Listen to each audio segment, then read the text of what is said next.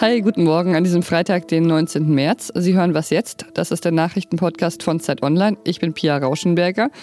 Und meine Themen heute ist die Wahlkampfstrategie der Grünen und die Mordserie in Georgia. Hier hören Sie aber wie immer zuerst die aktuellen Nachrichten. Guten Morgen, ich bin Christina Felschen. In Deutschland wird ab heute wieder mit dem AstraZeneca-Präparat geimpft. Die Europäische Arzneimittelbehörde EMA hatte das Mittel als sicher und wirksam eingestuft. Ihr Nutzen sei größer als das Risiko. Viele EU-Länder hatten für einige Tage pausiert, weil einige Menschen nach der Impfung extrem seltene Thrombosen erlitten hatten. Die EMA-Chefin wollte nicht ausschließen, dass die Blutgerinnsel eine Nebenwirkung sein können. In Deutschland wird deshalb ein Warnhinweis im Aufklärungsbogen ergänzt. Damit könnte das Impftempo in Deutschland wieder steigen. Durch den Verzicht auf das AstraZeneca-Mittel ist es diese Woche sehr langsam vorangegangen. Es sind noch nicht mal sieben Millionen Menschen in Deutschland geimpft. In den USA kommt heute der 100 Millionste Mensch an die Reihe. Gestern Abend ist ein weiterer Unionsabgeordneter zurückgetreten. Der CSU-Politiker Tobias Zech reagiert damit auf Vorwürfe, er habe bezahlte PR-Arbeit für eine mazedonische Partei geleistet. Ein Zusammenhang mit der Affäre um die Beschaffung von Corona-Masken gibt es nicht. Allerdings bekommen die Nebentätigkeiten der Unionsabgeordneten seither viel Aufmerksamkeit. Fridays for Future hat heute zum globalen Klimastreik in 50 Ländern aufgerufen. Allein in Deutschland finden in gut 200 Städten Aktionen statt.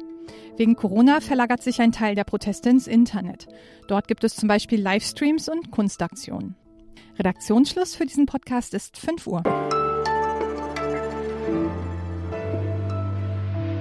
In der ersten Zeit der Corona-Pandemie hatten es die Grünen manchmal nicht so leicht, Aufmerksamkeit zu bekommen. Die Regierungsparteien waren einfach sehr präsent mit ihren Corona-Maßnahmen und da blieb nicht so viel Zeit für und Platz für grüne Themen. Inzwischen sieht es eher so aus, als ob sie sogar davon profitieren, im Bund keine Regierungsverantwortung zu haben und unter anderem deshalb bei den Landtagswahlen, anders als die CDU, ja ziemlich gut abgeschnitten haben. Unter anderem. Heute stellt die aktuell zweitbeliebteste Partei Deutschlands ihr Wahlprogramm für die Bundestagswahl vor. Mit meinem Kollegen Robert Pausch, der ist äh, Grünen-Experte der Zeit, spreche ich deshalb mal über die Wahlkampfstrategie der Grünen. Hallo Robert. Hallo. Was wird dann so ganz grob die Wahlkampfstrategie der Grünen sein für die Bundestagswahl? Das Besondere bei, bei grünen Wahlprogrammen ist ja, dass sie äh, immer sehr genau gelesen werden, vor allen Dingen auf ähm, Forderungen, die für eine Seite eins der Bildzeitung zum Beispiel taugen, wie der Veggie Day ähm, äh, oder in früheren Zeiten die 5 Mark für einen Liter Benzin. Äh, das werden die Grünen ganz sicher vermeiden ähm, bei der Vorstellung des Wahlprogramms heute. Der ganze Wahlkampf für die Grünen wird eine Gratwanderung werden, äh, wie radikal im Sinne von, wie viel will man verbieten, wie viel Ordnungsrecht, wie die Grünen dann sagen, steht da drin. Also dieser klassische Kompromiss zwischen Stammwählerschaft und neuen WählerInnen, die sie der CDU, CSU dann versuchen, abspenstig zu machen, oder? Ganz sicher, ja. Ähm, wobei man ja sagen muss, die Stammwählerschaft der Grünen, die ist doch beträchtlich gewachsen. Man sieht ja, dass äh, sie nun stabil seit drei Jahren, zweieinhalb Jahren in Umfragen bei ungefähr 20 Prozent liegen. Auch die erste Pandemiedelle war ja dann doch verhältnismäßig klein, sind sie gut rausgekommen. In den aktuellen Umfragen, äh, bei einer zumindest, sind sie nach Baden-Württemberg und Rheinland-Pfalz drei Punkte nach oben gegangen. Das ist ja schon durchaus bemerkenswert. Und das heißt, die Situation, bei der man lange Zeit geglaubt hat, dass sie eigentlich doch ein bisschen ein fiktives Szenario ist, also ein tatsächliches Duell um die Spitze zwischen Union und Grünen, äh, die ist nicht mehr ganz ausgeschlossen.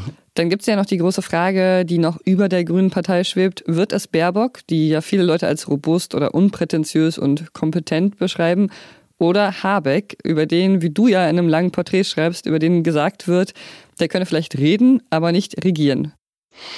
Ach, ich finde das sehr schwer zu sagen und ich wundere mich ehrlich gesagt immer ähm, darüber, wie viele Texte gerade so erscheinen, ähm, in denen diese Frage sehr klar beantwortet wird, weil viele der Meinung offenbar sind, dass sie wissen, wer für die Grünen der bessere Kandidat oder die bessere Kandidatin wäre.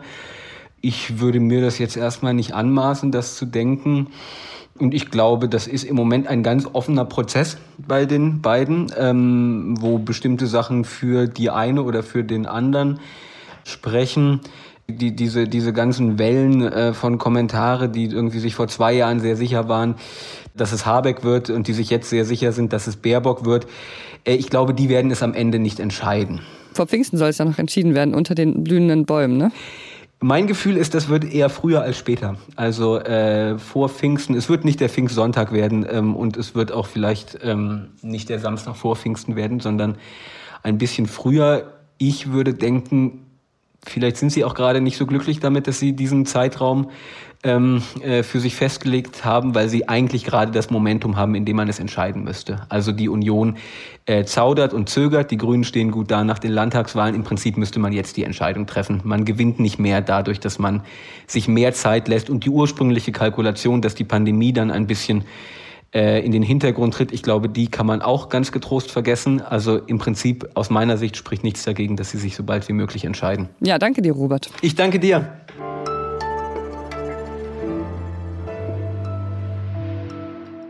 Und sonst so? Bücher zur Bibliothek zurückbringen, das ist so eine Sache, die oft mit überraschend viel Schamgefühl zusammenhängt, wenn man es einfach nicht geschafft hat, es rechtzeitig zu machen. Und so ging es auch der zehnjährigen Betty aus Florida. Die hatte das Kinderbuch All Paul eigentlich zurückbringen sollen, aber die hat es einfach immer wieder nicht geschafft. Die hat es immer wieder verschoben und sie hat es dann bei sich rumliegen lassen. Und immer, wenn es ihr dann auch mal als junge Erwachsene in die Hände gefallen ist, da konnte sie sich einfach nicht dazu bringen, sich darum zu kümmern. Und ich glaube, das ist ein Gefühl, das äh, kennen viele Menschen. Aber jetzt, 63 Jahre später, hat Betty das Buch zurückgeschickt. Und sie hat noch 500 Dollar als kleine Spende für die Mahngebühr dazugelegt. Ja, und wo wir schon dabei sind, möchte ich an dieser Stelle einfach mal transparent machen und mich bekennen.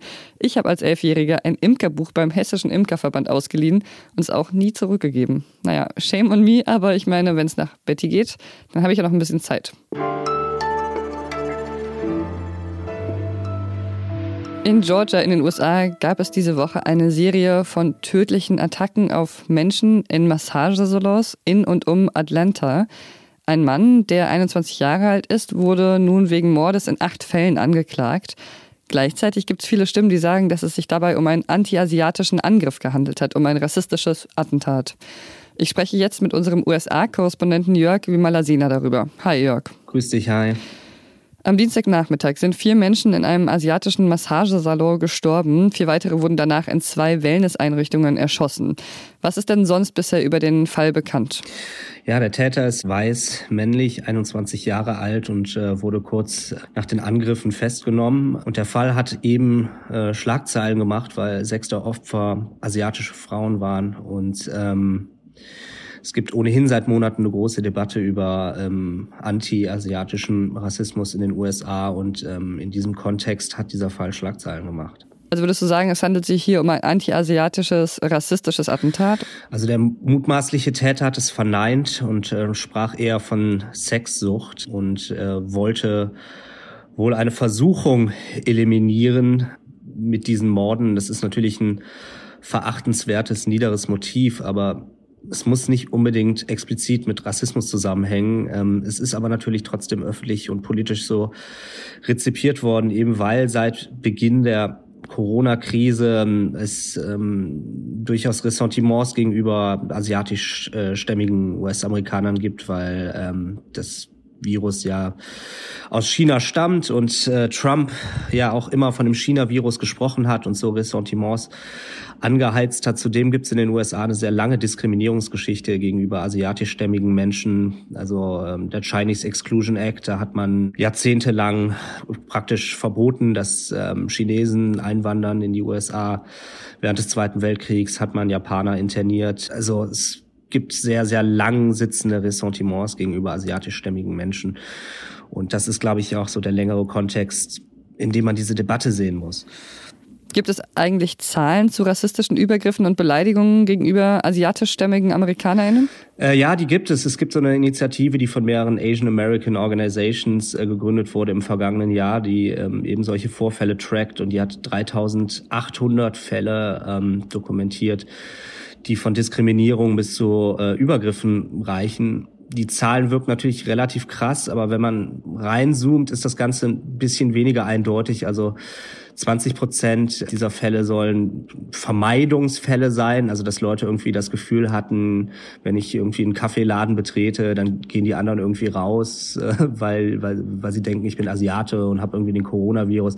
Aber da werden auch sehr extreme äh, Fälle geschildert, also dass Leute auf der Straße bespuckt wurden, geschubst wurden, attackiert wurden. Und natürlich ist das Ganze, wie gesagt, von einer aktivistischen Organisation erstellt worden. Also die, die prüfen diese Fälle nicht, die werden nicht, die werden nicht gefact-checkt. Also das ist einfach ein Formular, das man ausfüllt und dann wird das so verortet. Und ähm, wenn man diese 3800 Fälle vergleicht mit den 20 Millionen plus ähm, Asian Americans, die in den USA leben, bin ich persönlich ein bisschen skeptisch, wie schlimm dieses Phänomen tatsächlich ist. Aber ich bin mir ziemlich sicher, dass es dazu bald auch größere wissenschaftliche Erhebungen geben wird. Danke, Jörg. Danke dir. Und das war's äh, mit Was jetzt heute Morgen. Heute Nachmittag hören Sie hier meine Kollegin Rita Lauter. Und wenn Sie uns erreichen möchten mit all Ihren Fragen und Anliegen, dann sind wir für Sie da unter wasjetzt.zeit.de. Ich bin Pia Rauschenberger und ich wünsche Ihnen ein sehr schönes Wochenende. Sie hören Was jetzt? Das ist der Nachrichtenpodcast von Zeit Online. Oh fuck, ist das irgendwie hier Störung? Tonstörung.